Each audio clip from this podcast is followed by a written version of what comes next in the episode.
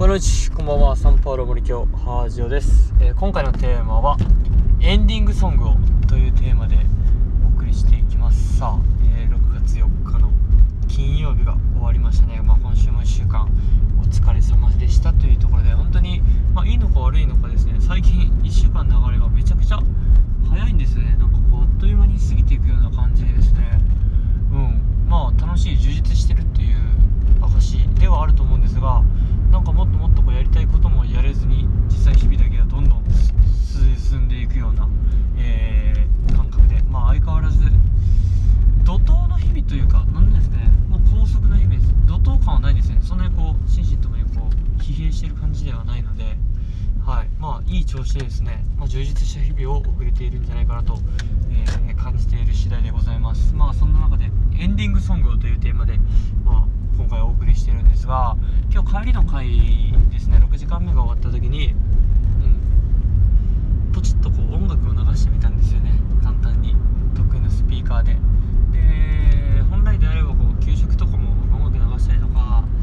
なんかこう NHK4 スクールでこう都道府県に関しての動画見せたりとかなんかやっぱ無言でおしゃべりできないからこそそういう使い方したいなっていう気持ちあったんですけどなかなか周りでやっぱそういうことやってるクラスがなくてなんか一つのクラスだけ勝手なことするのもあんま良くないなっていう部分もあるんでちょっとそこは自粛してたんですが、まあ、帰りの会であれば自由だなっていうことで今日なんかですねこうふと気が向いて流したんですがやっぱその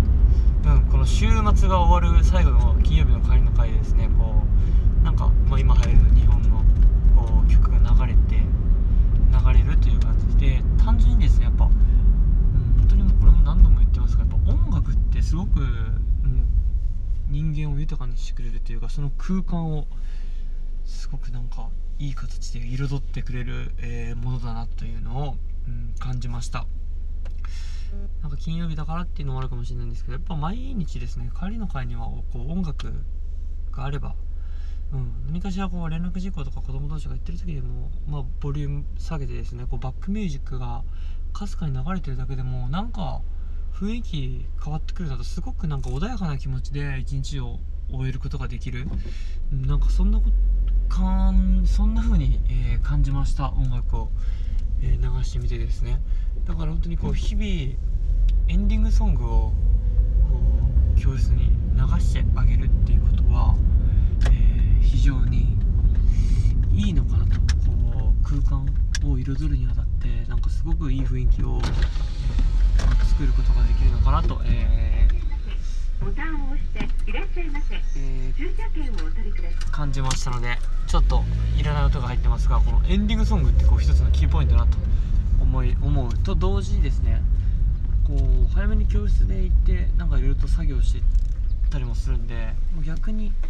オープニングソングっていう形でですね、まあ、そういった曲を朝から教室で軽く流しておくっていうのもですね、まあ、それは別に僕の自由裁量権のある空間なのでなんか朝の音楽と帰りの音楽なんかその辺意識的にですねやっぱ音楽を音楽で空間を彩ってですねなんか豊かな時間豊かな空間をデザインしていけばなんかこううんなんか子供たちの心も穏やかにこう一日を始めて